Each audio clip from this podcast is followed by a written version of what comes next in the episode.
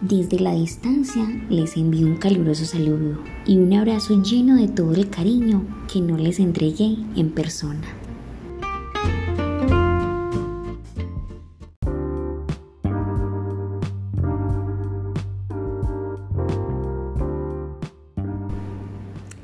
Con este audio quiero invitarlos para que escuchemos con atención una pequeña historia en la que seguro se van a envolver y les va a llegar al corazón.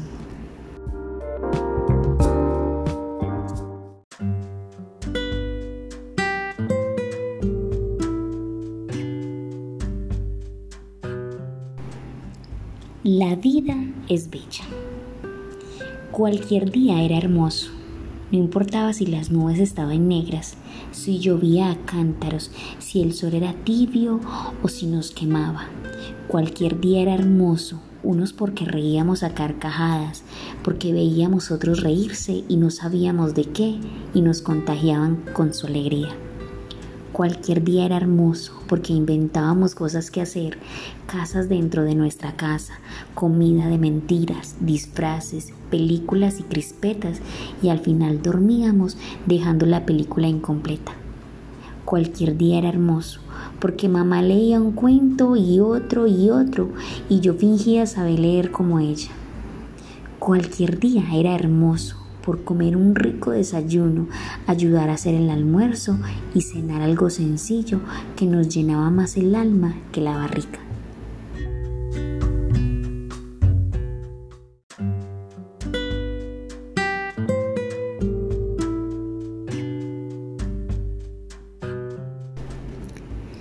Cualquier día era hermoso por salir al patio y ver la luna llena tan grande y resplandeciente, como que se quería reventar de tanta luz, como que me decía que la podía tocar y pivotearla o patearla como un balón de fútbol. Cualquier día era hermoso por acostarnos en el prado a descifrar imágenes en las nubes y soñar con lo que íbamos a hacer de grandes. Todos los días eran hermosos, hasta los tristes cuando me regañaban, cuando me negaban algo, cuando me decían que no. Los días no van a dejar de ser hermosos, porque la vida es bella, porque los sueños son para siempre, porque existe un ser supremo que todos nos lo da para ser felices. Despierta cada día y piensa en lo feliz que puede ser ese día para ti y los tuyos. Entonces trata de hacer que funcione sonríe, respira y siéntete vivo. Di palabras bonitas o formales, utiliza las palabras mágicas. Por favor, gracias, discúlpame, te quiero. Tu rostro es muy importante. Si tú sonríes, los demás te sonríen. Pero si estás triste y enojado, así estarán los demás. Tú eres un espejo y los demás son tu reflejo.